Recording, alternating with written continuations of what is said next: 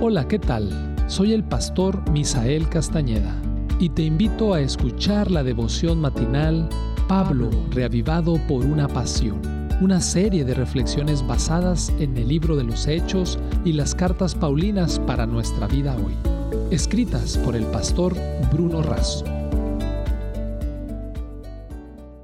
Hola, te saluda tu amigo el pastor Moisés Adonia y quiero compartir contigo el matinal correspondiente al día 21 de junio. El texto clave lo encontramos en Gálatas, el capítulo 4, el verso 22 al verso 24, pues está escrito que Abraham tuvo dos hijos, uno de la esclava y otro de la libre, pero el de la esclava nació según la carne, pero el de la libre en virtud de la promesa, lo cual es una alegoría, pues estas dos mujeres son los dos pactos. El título una alegoría sobre los pactos. Por medio de una alegoría, Pablo quiere explicar o ilustrar la condición de esclavitud espiritual de los Gálatas. Se denomina alegoría a una narración en la que las personas, las cosas y los hechos tienen un significado metafórico o simbólico. Veamos brevemente los hechos históricos relacionados en Gálatas 12 al 21 usando la edad de Abraham como referencia. A los 75 años, Abraham es llamado por Dios para ir a Canaán, y Dios le promete muchos descendientes. Abraham y Sara querían hijos, pero Sara era estéril.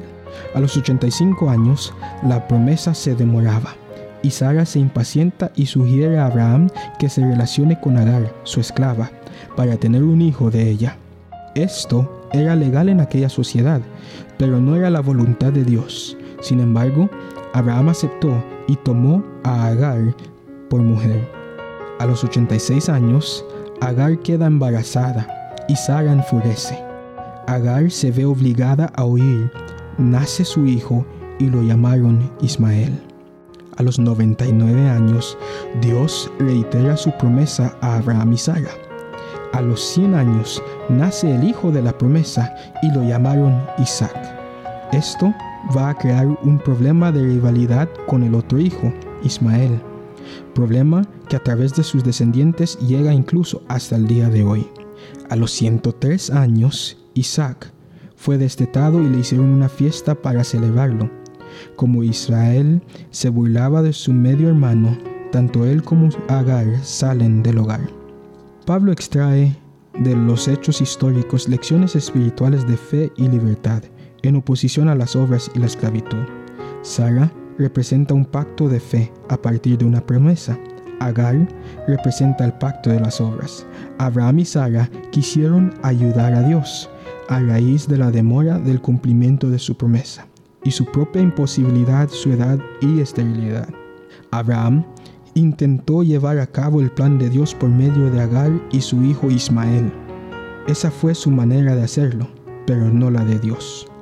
No es el plan de Dios que la salvación del hombre se alcance por las obras de la ley, por la sencilla razón de que es imposible hacerlo.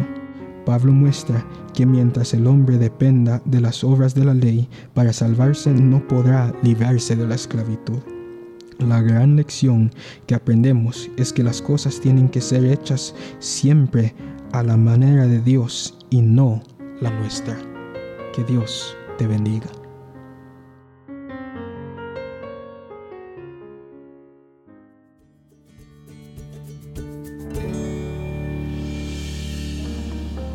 Esta fue una producción de la Iglesia Universitaria de Montemorelos en México.